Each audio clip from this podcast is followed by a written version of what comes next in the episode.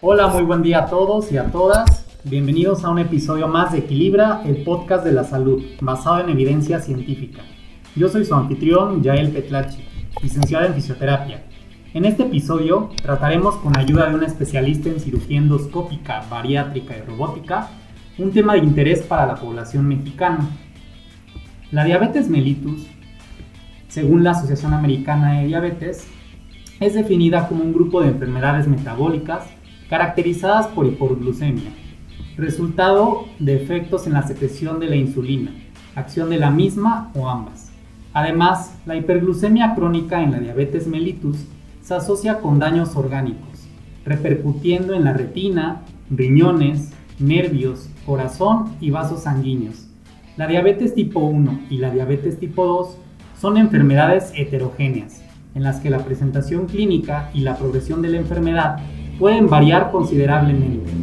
En la diabetes mellitus tipo 1, el defecto principal es la destrucción de las células beta, que por lo general lleva a la deficiencia absoluta de insulina, mientras que en la diabetes mellitus tipo 2 predomina la pérdida progresiva de la secreción de insulina, bajo un fondo de resistencia a la insulina. Esta distinción es importante para definir la terapia a seguir, los principales eventos que conllevan a la aparición de la diabetes mellitus son la deficiencia de insulina, ya sea por la falla en el funcionamiento o por la disminución de las células beta, junto con un incremento en la resistencia a la insulina manifestada por una mayor producción hepática de glucosa y o por la menor captación de glucosa en tejidos insulinosensibles, particularmente el músculo esquelético y el tejido adiposo. A nivel mundial, el número de personas con diabetes mellitus tipo 2 se ha más que duplicado en los últimos 20 años. Según la Federación Internacional de Diabetes, para 2015 había 415 millones de personas con diabetes mellitus tipo 2, es decir, alrededor del 8.5% de la población mundial. La epidemia global de diabetes mellitus tipo 2 se ha incrementado paralelamente con relación a la rápida urbanización, los cambios en el tipo de alimentación y la adopción de un estilo de vida cada vez más sedentario. Los países que han tenido un rápido desarrollo económico experimentan el mayor incremento en la prevalencia de diabetes mellitus tipo 2. En este sentido, pareciera ser que en la actualidad los cambios ambientales son en mayor medida los responsables de la pandemia de la obesidad y la diabetes mellitus tipo 2. En México, según la encuesta nacional de salud y nutrición en salud 2018, la prevalencia de obesidad y sobrepeso en la población de 20 años y más era del 10.3%, correspondiente a 8.6 millones de personas, 1.1% más que en la encuesta realizada en 2012. En muchas ocasiones, los especialistas optan para un control de las cifras de glucosa y obesidad, así como de algunas otras comorbilidades, por un programa de alimentación adecuada, variada y suficiente, en conjunto con un programa de ejercicio físico controlado. Pero además, siempre y cuando los pacientes son comprometidos y sean candidatos a ciertos procedimientos a través de una previa valoración, se les ofrece la opción quirúrgica para el control de las cifras de glucosa. Es por ello que el día de hoy, para abordar un tema tan vasto, contamos con la presencia de nuestro invitado, mi amigo, el médico cirujano especialista en cirugía endoscópica, cirugía bariátrica, y cirugía robótica, Roberto Estrada Gómez.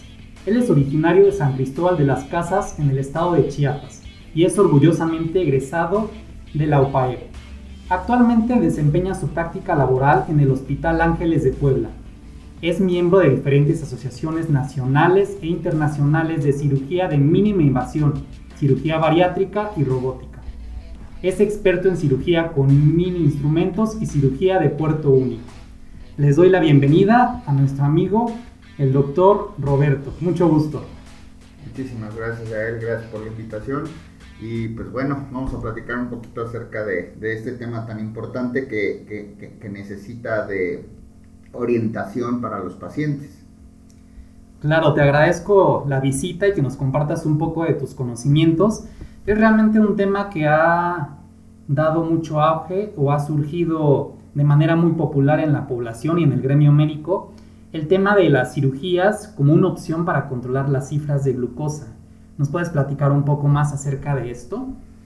Pues bueno, la, la, cirugía bariátrica lleva ya algunos años, más o menos unos 60 años de realizarse. Inició eh, más o menos en 1965 aproximadamente. Eh, se comenzaron a realizar diferentes procedimientos y conforme se llevaron a cabo estudios, estudios bien controlados, estudios médicos bien controlados, eh, estos cirujanos se, fueron, se, se, dieron cuenta conforme veían a los pacientes que sus cifras de glucosa se iban controlando o iban disminuyendo. De tal manera que desde hace más o menos unos 20 años la propuesta de realizar algún tipo de cirugía, cirugía gastrointestinal con cierto tipo de modificaciones en el aparato gastrointestinal, ayuda a controlar las cifras de la glucosa. Existen diferentes tipos de procedimientos, los procedimientos se dividen en procedimientos mixtos, procedimientos restrictivos y procedimientos meramente malabsortivos. Los mixtos combinan una malabsorción con una restricción. Eh, de acuerdo al tipo de procedimiento, pues bueno, los beneficios en la disminución de las cifras de glucosa se ven eh, reflejados dependiendo del paciente. Existen diferentes tipos de medidas para que nosotros sepamos si algún tipo de procedimiento beneficiará a este tipo de pacientes o no. Por eso nosotros realizamos tablas, realizamos una evaluación eh, en conjunto con una nutrióloga, con una psicóloga, para saber si el paciente es candidato o no a este tipo de cirugías. Y evidentemente el control de la glucosa se ve muy bien reflejado. Evidentemente ahorita vamos a adentrarnos un poquitín más en el tema, pero de manera general esto es como una introducción de los, de los eh, procedimientos quirúrgicos que nosotros realizamos. Perfecto, te agradezco. Ahora, adentrándonos un poco más en este vasto tema, mencionabas, eh, se hace una valoración previa, obviamente es un requisito indispensable para pues mantener los datos del paciente y realizar un tratamiento adecuado, efectivo y que sea seguro. Entonces, ¿nos puedes mencionar cuáles son las indicaciones o cuáles son las características clínicas de un paciente que pueda ser candidato a estos procedimientos? Sí. Eh, los, pacientes que son candidatos son todos los pacientes que tienen aumento de peso. Voy a eh, introducir un poquito eh, la clasificación de la Organización Mundial de la Salud en cuanto al peso y este el índice de masa corporal. El índice de masa corporal es una medida que nosotros obtenemos dividiendo el peso entre la estatura al cuadrado. Cualquiera de nosotros la puede obtener. Si nosotros estamos entre 18.5 y 24.99 tenemos un peso normal. Por debajo de eso eh, tenemos una, disminución de peso eh, alterado, una, un peso alterado, perdón. De 25 a 29.9 es sobrepeso y por arriba de 30 es obesidad. Cada 5 puntos va aumentando el grado de obesidad hasta llegar a la obesidad grado 3 u obesidad este, mórbida. Eh, los pacientes que son candidatos son todos los pacientes que tienen índice de masa corporal por arriba de 35 con enfermedades modificables a raíz de la cirugía. Y estas enfermedades modificables son diabetes, prediabetes, resistencia a la insulina, hipertensión, prehipertensión, dislipidemia, que es colesterol y triglicéridos elevados, eh, síndrome metabólico, que es la combinación de estos tres, más eh, relación cintura-cadera elevado, eh, hígado graso, problemas articulares de la columna, de la cadera, de las rodillas, de los tobillos, secundario al exceso de peso, incontinencia urinaria, sobre todo en las mujeres, incapacidad para embarazarse, también sobre todo en las mujeres, eh, cáncer previo y tener riesgo de cáncer, por ejemplo, las pacientes que tuvieron cáncer de mama de un lado tienen, y si tienen obesidad tienen el riesgo de cáncer, de tener tres veces más eh, cáncer en, la otra mama si tienen obesidad. Eh, y la simple disminución de la calidad de vida. Estos son los pacientes que son candidatos a cirugía bariátrica. Ahora bien, si son candidatos a cirugía metabólica, también deben tener exceso de peso, pero ellos solamente con cumplir el 30 de índice de masa corporal se pueden volver candidatos. Ahora bien, existen algunas tablas como una cosa que se llama Metabolic Score. El Metabolic Score lo pueden encontrar también en internet y ustedes lo pueden calcular. Si un paciente, en términos generales, si un paciente tiene menos de dos años de ser diabético, si no se aplica insulina, si utiliza menos de, de tres medicamentos, y si tiene una hemoglobina glicosilada, que si quieren también ahorita les, les platico en qué consiste esto, pero si tienen una hemoglobina glicosilada con un valor menos de 7, es un excelente candidato para cirugía y la probabilidad de dejar de tomar medicamentos y de tener un buen control de la glucosa a largo tiempo, esto significa 5 años al menos, es aproximadamente del 94%. Pues la cirugía es muy efectiva. Obviamente esta cirugía no es solo operaría, va acompañada de, este, un tratamiento eh, a través de una nutrióloga especialista en cirugía bariátrica y una psicóloga especialista en cirugía bariátrica para que todos los resultados lleguen a buen término. Perfecto. Ahora, mencionabas un tema muy importante eh, dentro de las características de los pacientes para ser candidatos a cirugía uno de ellos es cierta prueba para llevar el control metabólico de la glucosa sanguínea, que es la famosa hemoglobina glicosilada. ¿Nos puedes hablar un poco más sobre esta prueba y cómo la manejan para los pacientes? Sí, la, hemoglobina glicosilada es una parte de la hemoglobina. Todos tenemos esta hemoglobina que es una proteína. Pues bueno, se va clasificando, se va fraccionando, mejor dicho, en hemoglobina glicosilada A en diferentes tipos, A, B, C, D. La que a nosotros nos sirve es la hemoglobina glicosilada fracción A1C. Eh, la vida media de la hemoglobina, o sea, el promedio de vida de la hemoglobina en el organismo es más o menos de 90 días. Por eso la importancia de esta prueba, porque esta prueba nos revela cuánto de glucosa hemos tenido en los últimos tres meses. Lo ideal de este valor se, se mide en porcentaje, es el porcentaje de saturación de glucosa en esa hemoglobina. Eh, lo normal o lo ideal es tener de 4.5, 4.8 dependiendo de los laboratorios, a 5.6, eso es lo ideal. De 5.7 a 6.5 es, eh, se podría decir, resistencia a, perdón, intolerancia a los carbohidratos o prediabetes y por arriba de 6.5 diabetes. Ahora bien, un paciente que tiene diabetes y que tiene buen control debería tener una hemoglobina glicosilada menos de 7. Si tiene por arriba de 7 es un control defectuoso. Si tiene por eh, hemoglobina glicosilada menos de 6.5 o menos de 6, tiene un excelente control. Y por ejemplo, ese tipo de pacientes que tienen excelente control y pudiera tener exceso de peso, unos 20-25 kilos aproximadamente, ese paciente es un excelente candidato para una cirugía bariátrica para una cirugía metabólica. Excelente. Ahora, así como en cualquier otro tratamiento, tenemos las indicaciones y las precauciones. ¿Cuáles serían las precauciones a considerar en un paciente para que sea candidato a, cualquier a cualquiera de este tipo de cirugías? Eh, prácticamente todos los pacientes son candidatos a cirugía, prácticamente todos, a reserva de que tengan algún problema cardíaco, algún problema pulmonar que no se puedan operar. Por ejemplo, nosotros hemos tenido la oportunidad de, operar pacientes que han estado en protocolo de trasplante, en pacientes que han tenido múltiples infartos, diferentes cosas. La cirugía también ayuda a disminuir el riesgo cardiovascular.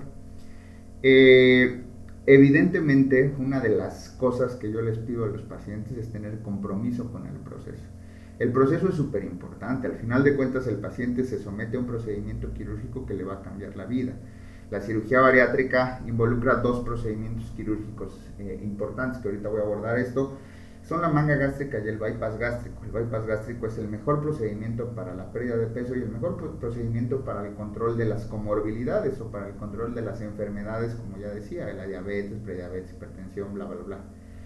Eh, estos procedimientos modifican el tránsito gastrointestinal. En uno, en la manga gástrica se hace más pequeño el estómago y dejamos un estómago de forma tubular, por eso se llama manga gástrica. Y en el bypass conectamos la primera porción del estómago con la segunda porción del intestino. Eso significa que creamos un puente entre la primera porción del estómago y la segunda porción del intestino. Esto lo digo para que ustedes eh, comprendan que son procedimientos quirúrgicos complejos. La cirugía bariátrica es muy, muy segura, pero son procedimientos quirúrgicos complejos. Y entonces una de las precauciones que nosotros debemos de tener o que el paciente debe tener es que deba tener el conocimiento pleno de su cirugía. o de la cirugía que se va a hacer. Porque ahorita no es que esté de moda, pero muchos pacientes creen que la cirugía es mucho más fácil que hacerse cualquier otra cosa que someterte someterte a dieta y ejercicio.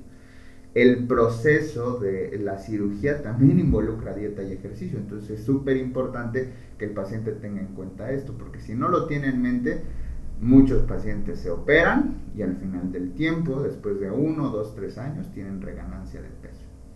Ahora bien, nuestro proceso o el proceso a nivel mundial ya está muy bien establecido y entonces eso convierte a estas cirugías, que a pesar de que son cirugías grandes, cirugías complejas, en las cirugías más seguras prácticamente del aparato gastrointestinal. El riesgo de complicaciones es menor al 1% y si se comparan con cirugías un poquito de, de mayor conocimiento en la población general, como una cesárea, como quitarse la vesícula, repararse una hernia, quitarse el apéndice, el riesgo de complicaciones en esta cirugía es mucho menor que cualquiera de esas cirugías. Entonces es una cirugía muy segura. Es muy cierto, es muy importante lo que comentas, doctor, porque yo creo que un reto de cualquier especialista con sus pacientes es pues generar adherencia a los tratamientos y modificar o impactar de manera saludable en sus hábitos para que no tengan alguna recaída, porque muchas veces en los pacientes es común escuchar el término eh, tratamientos mágicos, lo cual es muy eh, irreverente, porque yo creo que deberíamos de llamar al término, o en este caso los procedimientos, eh, deberíamos de considerarlos con un objetivo de, remisión más que de cura. quiero que nos platiques o que nos comentes un poco de tu experiencia con los pacientes que se han sometido a estos tipos de, de tratamientos ¿Qué pasa a largo plazo? Digo, ya lo mencionaste un poco, en donde se mantienen controladas las cifras de glucosa a un plazo más o menos de 5 años, pero ¿qué tienen que seguir haciendo? ¿Qué indicaciones? ¿Necesitan de alguna otra cirugía o tratamiento? Obviamente complementándolo con la, con la alimentación adecuada, basta y suficiente, suficiente, perdón, así como el ejercicio físico. Pues ve, lo, maravilloso de este procedimiento es que eh, la gran mayoría de, los pacientes cuando llegan con nosotros, de un inicio yo me tardo alrededor de una hora y media platicando con ellos para explicarles adecuadamente en qué consiste el procedimiento, ¿no? Y que el paciente que verdaderamente se va a operar con nosotros sea aquel paciente que tiene ganas de cambiar, de cambiar su estilo de vida. Eh, la cirugía, yo les digo a los pacientes que la cirugía les ayuda a regresar a lo básico, a comer verdaderamente saludable y a comer porciones que nosotros necesitamos. Por eso es un procedimiento guiado, ¿no? Eh, yo siempre les digo también a los pacientes que yo me convierto prácticamente en su médico de cabecera, porque ellos me pueden preguntar si tienen gripa, si tienen tos, si tienen, no sé, diarrea, alguna infección gastrointestinal y yo intentaré recomendarles pues, la mejor opción en cuanto a algunos otros médicos o en cuanto a medicamentos, ¿no? Eh, porque ciertamente nosotros modificamos el tránsito gastrointestinal o si bien nosotros modificamos el tránsito gastrointestinal, el paciente sigue siendo un paciente como cualquier otro, no es un paciente especial que deba tener un trato especial más que en el alimento, ¿no? Es otra cosa súper importante y eh, la vida de los pacientes a reserva del consumo de los suplementos alimenticios, que por lo menos para mí también ya es parte de mi vida, yo hago ejercicio este, alrededor de dos horas, dos horas y media al día, y pues tú bien sabes, el tratamiento con suplementos pues es prácticamente eh, algo de todos los días, ¿no? Entonces ellos nada más se tienen que acostumbrar a tomar suplementos alimenticios, a hacer ejercicio y a llevar un nuevo estilo de vida, evidentemente no es un procedimiento o no es un proceso en el cual nunca más van a comer, no sé qué se me ocurre, pues ahorita que están los chiles en hogada, ¿no? De, temporada, pues obviamente van a comer, no sé, quizá no en las primeras fases del proceso, pero sí, no sé, a los 6, 7, 8 meses. Quizá no todo el chile en hogada, pero la mitad del chile en hogada, ¿no? Pero al siguiente, siempre les digo, al siguiente día ya comiste medio chile en hogada, un chile en hogada, bueno pues ya ponte a hacer un poquito de más ejercicio, regresas a lo básico, regresas a la dieta y con eso es suficiente para que lleves un adecuado proceso. Y al final es crear un nuevo estilo de vida lo más saludable posible. Van a bajar eh, cierta cantidad de kilos y en algún momento, si ellos no se insertan ese chip en el cual yo debo de seguir la dieta durante prácticamente toda mi vida, van a volver a subir de peso. Ningún método es infalible, ningún, incluso los quirúrgicos, incluso el bypass, cualquier método para bajar de peso puede ser saboteado por cualquier paciente, ¿no? Eso también es súper importante. Entonces, no, sé si, si contesté la pregunta, el proceso es, es, muy amigable, solamente que el paciente tenga las ganas de, de llevar a cabo el proceso. Claro, sí, contestaste totalmente la pregunta para todos nuestros escuchavientes, ya sea estudiantes de cualquier área de la salud, inclusive profesionales y público en general.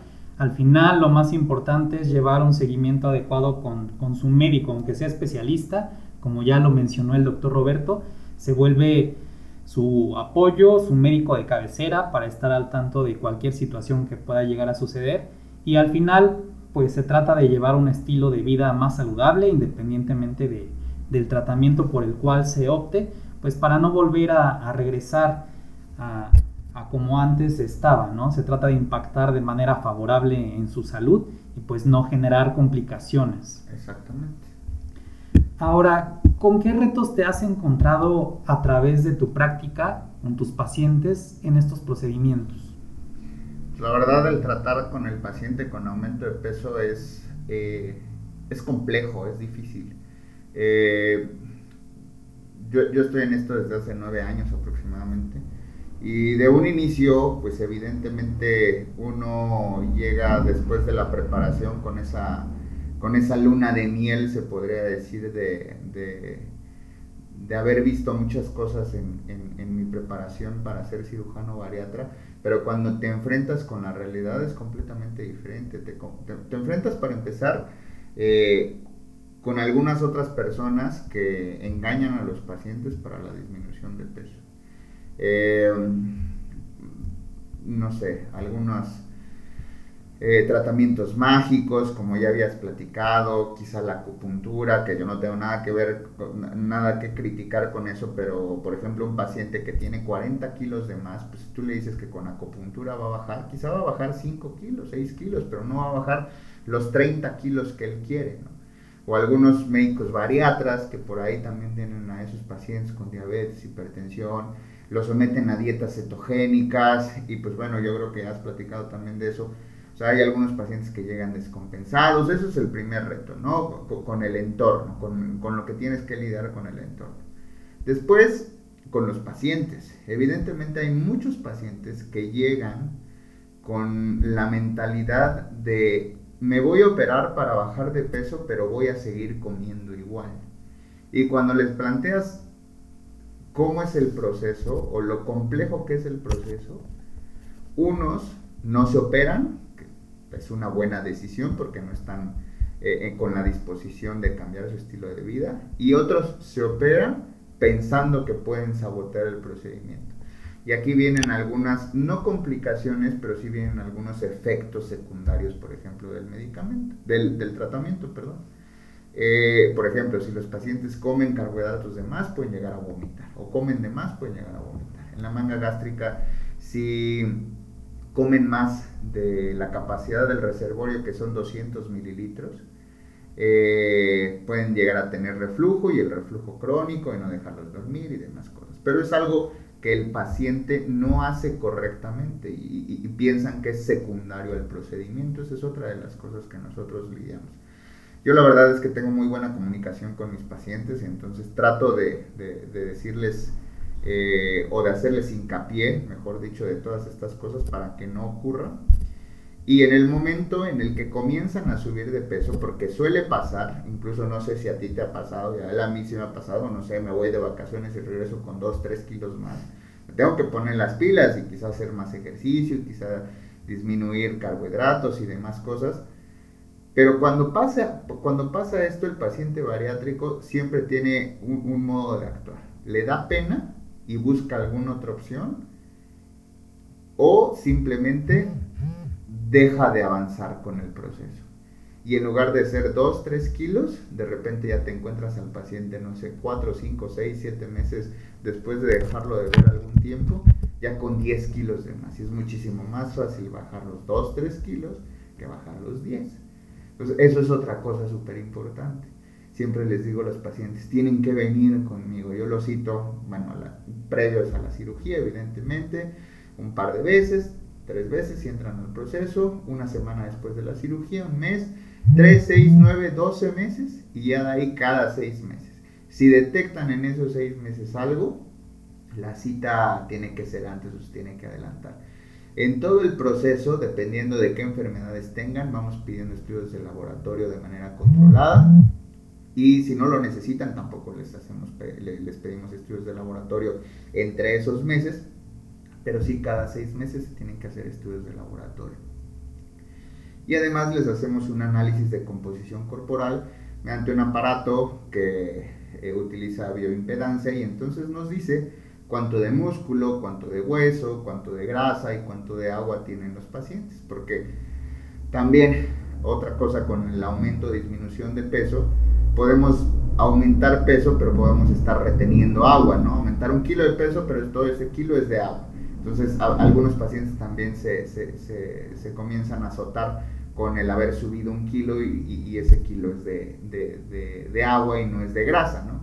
O viceversa. Entonces hay que tomar en cuenta todas esas cosas, de tal manera que resumiendo todo esto, eh, el paciente debe de tener un adecuado seguimiento para no tener este tipo de, complicaciones. O este tipo de cosas, ¿no? Aumento de peso y demás cosas.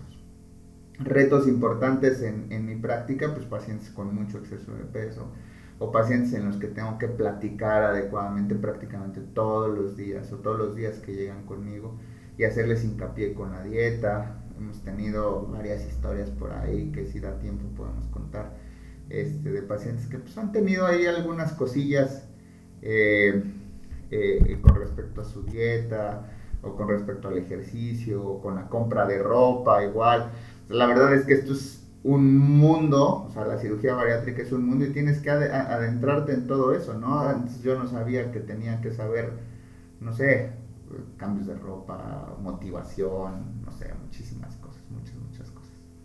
Claro, es una parte bien importante, cómo influye mucho la, psicología y la sociedad consumista en la que actualmente vivimos, porque justamente nos influyen mucho los estereotipos el tipo de ropa que se use, las tallas y muchas veces los pacientes llegan frustrados e inclusive ya presentan problemas de ansiedad, trastornos de la alimentación que pueden ser generados inclusive después de un tratamiento tan adecuado como los que ya nos mencionas. Entonces son retos que se van sumando y pues no queda más que tener una buena comunicación con, con los pacientes para evitar que se instauren y pues puedan eh, dar paso atrás a los tratamientos que ya se realizaron.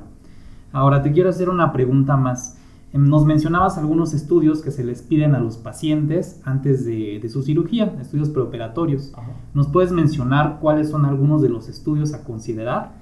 Pues son básicos, biometría hemática, química sanguínea, perfil de lípidos, albúmina y proteínas totales, hemoglobina glicosilada, eh, insulina en ayuno, una cosa, un índice que nosotros sacamos a través de la insulina que se llama índice HOMA, que nos habla de la resistencia a la insulina, pruebas de funcionamiento hepático, electrolitos séricos, eh, examen general de orina, este, pruebas de funcionamiento tiroideo y si el paciente tiene alguna enfermedad específica, pedimos algún estudio de esos, además de electrocardiograma, radiografía de tórax y una cosa que se llama serie esófago-gastrodenal para ver la anatomía del, del paciente y planear su cirugía ya, o sea, son estudios básicos. En algunos eh, laboratorios los toman como una química sanguínea de 35, de 37 elementos, más el índice HOMA, más este, la insulina en ayuno, más la hemoglobina glicosilada, que son especiales. Y pedimos uno especial que se ya se me estaba yendo, el perfil de hierro, y uno especial que se llama péptido C. El péptido, eso sobre todo en los pacientes diabéticos. El péptido C es una molécula que va eh, unida a la preinsulina. Y, y, esto está en el páncreas. Y cuando se libera el torrente sanguíneo, solamente se libera la insulina y el péptido C, pues no sirve para nada, nada más para que nosotros la midamos y sepamos si el páncreas está produciendo o no insulina. Si el péptido C está disminuido, se traduce de manera indirecta que el páncreas ya no está produciendo insulina o que el páncreas ya tiene una deficiente producción de insulina. Entonces quizá la cirugía no le ayude tanto. Eso también le, decimos a los pacientes. Y ya, son todos esos estudios. Y son estudios que te los entregan en 3, 4 días más o menos. Excelente. Ahora, eh, sobre los eh, tratamientos que nos mencionabas, tanto la manga como el bypass gástrico, aproximadamente cuánto tiempo se llevan eh, para su realización en el quirófano. Eh, por ejemplo, en tiempo quirúrgico, el tiempo quirúrgico es variable, pero nosotros ya tenemos unos tiempos ya bien establecidos independientemente del peso del paciente. Eh, para poder llegar a la cirugía en cuestión de tiempos, para poder llegar a la cirugía, por ejemplo, nosotros hemos dividido a los pacientes. Si tienen entre 30 y 40 kilos de más, pues tienen que hacer dieta preoperatoria al menos unos 10 a 15 días antes de la cirugía.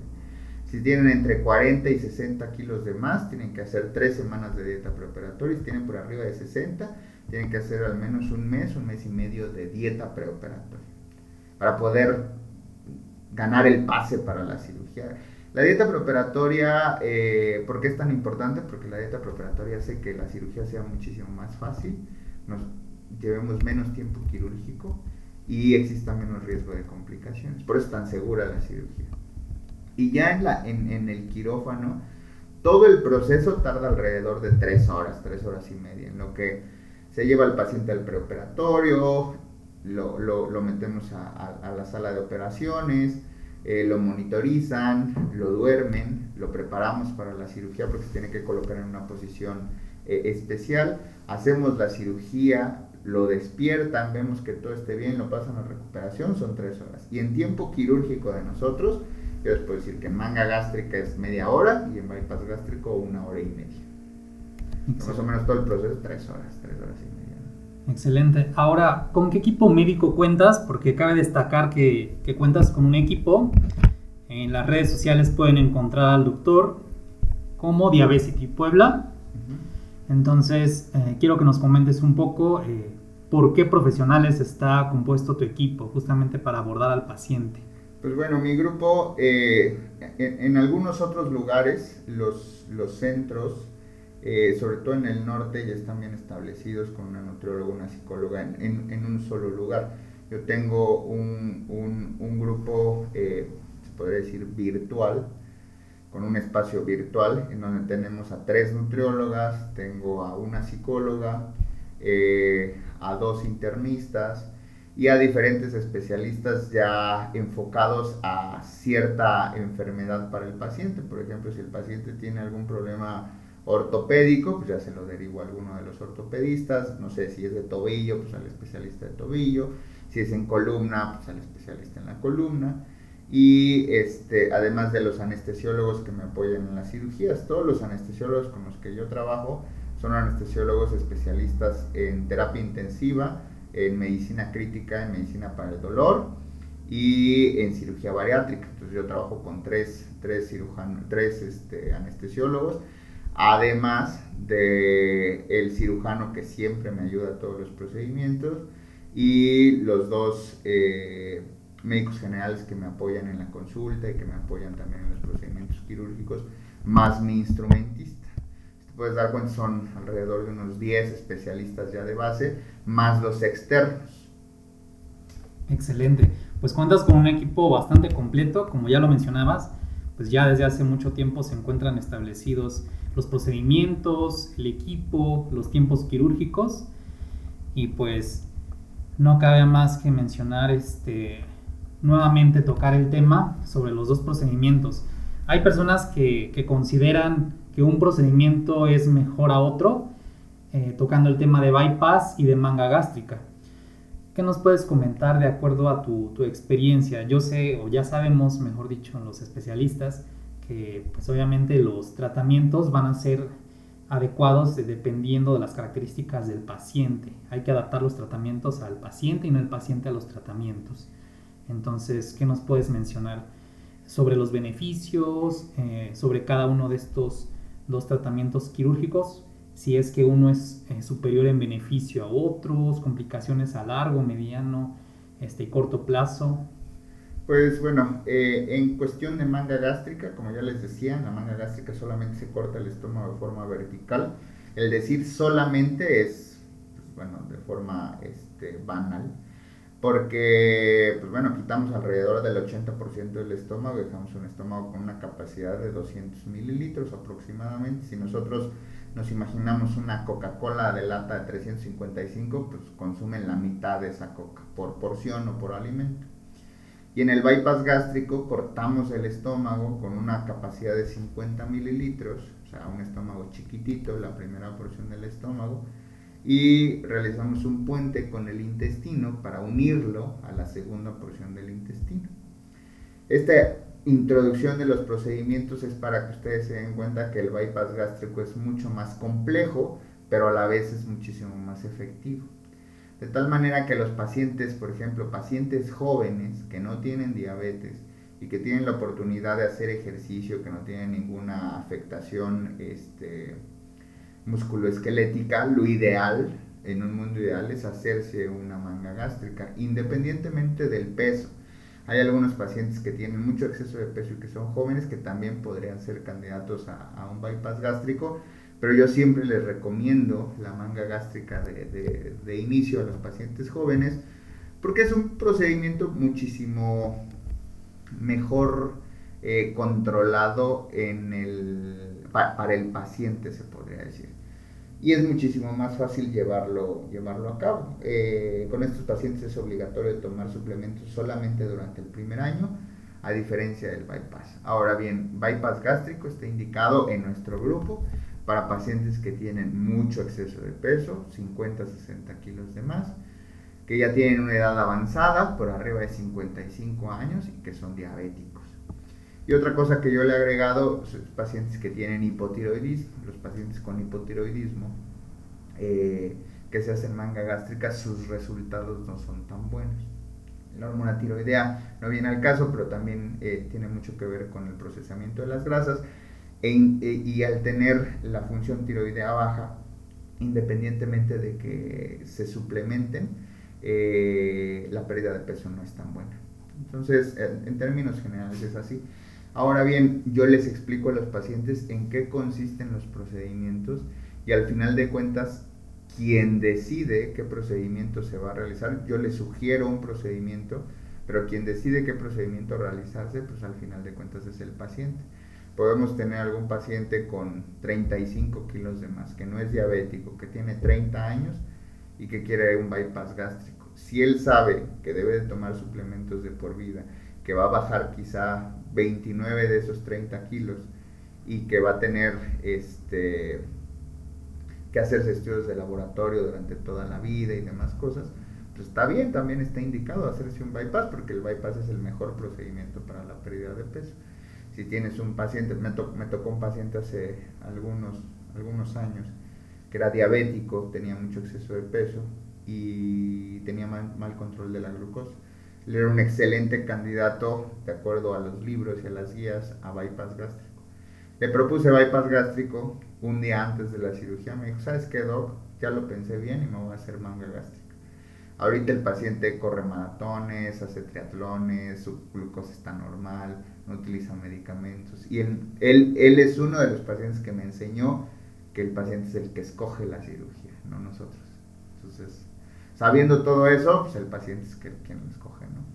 Excelente, es increíble, sí, realmente muy importante hacer hincapié en esto. Al final el paciente decide cuál es su mejor opción, nosotros solamente le damos recomendaciones. Entonces, solamente quiero tocar un punto más. Eh, ya nos mencionaste, pues, obviamente en el bypass a largo plazo el paciente va a tener que tomar suplementos de por vida, realizarse estudios de control. Pero ¿qué sucede con los pacientes ah, que preguntan sobre la utilización de medicamentos para su control de glucosa? ¿Los deben de suspender totalmente? ¿Deben de reducir sus dosis? ¿Qué se hace en esos casos? En las primeras fases suspendemos el medicamento. Se suspende el medicamento y se le, se le sugiere al paciente eh, hacerse control de la glucosa este, mediante control de glucosa capilar, o sea, picarse el dedito y hacerse el control en su casa. Eh, las primeras fases involucra dietas muy muy bajas en calorías, entonces todos los pacientes suspenden los medicamentos en las primeras fases. Las primeras fases me refiero prácticamente al primer mes después de la cirugía y 15 días antes de la cirugía involucrando la dieta preoperatoria. Entonces, eh, de acuerdo a sus niveles de glucosa, algunos pacientes suspenden los medicamentos el día de la cirugía y el mes después de la cirugía, y algunos pacientes desde antes de la cirugía, dependiendo de los niveles de glucosa. Eh, al cabo del tiempo, por eso son los estudios de laboratorio, para saber si el paciente debe de, de reiniciar con sus medicamentos o su internista, su endocrinólogo le ajusta los medicamentos. Lo que nos ha tocado, todo con la gran mayoría de los pacientes, es que ninguno regresa a tomar medicamentos eh, durante los primeros tres o cuatro meses. Después de eso ya se ve un ajuste en su dieta, en la dieta que, va, que van a llevar a cabo durante el primer año y vemos las cifras de glucosa con las que están eh, diariamente y ya de acuerdo a eso hay algunos pacientes que sí regresan a tomar medicamentos. Ahora bien, esto pasa con los pacientes que tomaban 3, 4 medicamentos, ¿no? Y ahora ya nada más se les da un medicamento con una dosis pequeña como para controlar los niveles de glucosa. Y hay algunos otros que ya no toman medicamentos, que son la mayoría. Excelente, muchas gracias, doctor. Ya para terminar, quiero preguntarte si nos quieres compartir algo más de acuerdo a tu experiencia, alguna recomendación para nuestro público del área de la salud o población en general respecto a este tema del control de las cifras de glucosa mediante la cirugía bariátrica. Pues bueno, o sea, eh, lo primero es informarse, informarse adecuadamente con, personas que estén capacitadas para este tipo de, procedimientos. Si ustedes escuchan este podcast y si alguien más les ha sugerido este tipo de cirugías, lo primero es preguntarle a un profesional de la salud si está empapado de, de este tipo de cirugías. Es una cirugía muy, muy, muy segura y si ustedes no conocen a nadie o si alguien les habla eh, no tan bien de este tipo de cirugías, investigar y consultar en la página del Colegio Mexicano de Cirugía de Obesidad y Enfermedades Metabólicas, cirujanos certificados. Eh, ellos les van a hablar, o todos nosotros que estamos certificados les vamos a hablar de manera eh, un poquito más específica de los adecuados resultados de este tipo de cirugías. Eh, les repito, no todos los pacientes son candidatos. La gran mayoría de los pacientes que tienen exceso de peso más diabetes se volverían candidatos a este tipo de cirugías con excelentes resultados. Ahora bien, sí tomar en cuenta que, que, la diabetes es una enfermedad progresiva, o sea, es una enfermedad escalonada.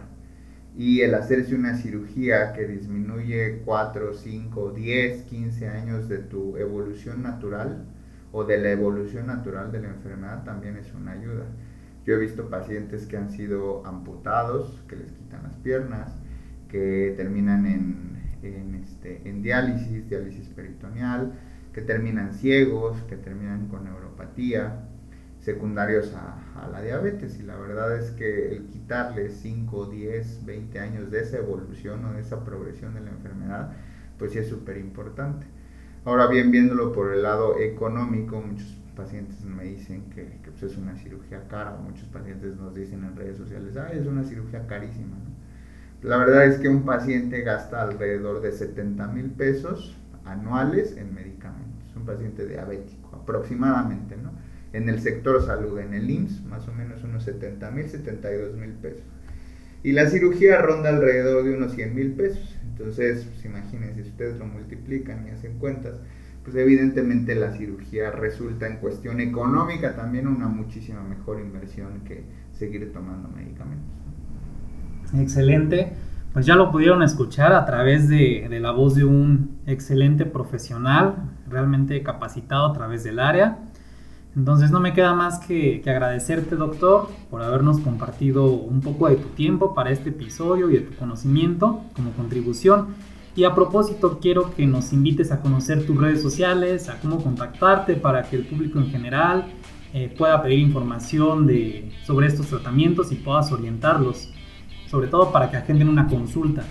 Porque les recordamos siempre a nuestro público que a pesar de que en este podcast compartimos un poco de conocimiento a través de la evidencia científica, nunca debe ni debería de suplantarse por una consulta médica presencial con cualquier especialista.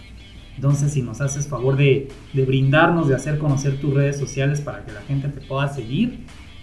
Muy bien, pues bueno, eh, yo estoy en Facebook como Dr. Roberto Estrada y también la página de Facebook del grupo es arroba Diabesity Puebla y en Instagram igual, Dr. Roberto Estrada y Diabesity Puebla este, y teléfonos de contacto, yo estoy en el Hospital Ángeles en el consultorio 425, Torre 1 cuarto piso y los teléfonos de contacto son el 22 23 03 83 08 y el celular para mandar mensajes 22 13 29 91 29. Muy bien, muchas gracias doctor. No, gracias. Pues entonces, a todas y a todos, gracias por escucharnos. Recuerden que los invitamos a seguirnos en nuestras redes sociales, en Spotify o en cualquier otra plataforma en donde encuentren nuestro podcast en Instagram como Equilibra FT Cholula y en Facebook como Equilibra Servicios Especializados en Fisioterapia. Nos vemos en el siguiente episodio. Hasta luego y que tengan un excelente día. Gracias.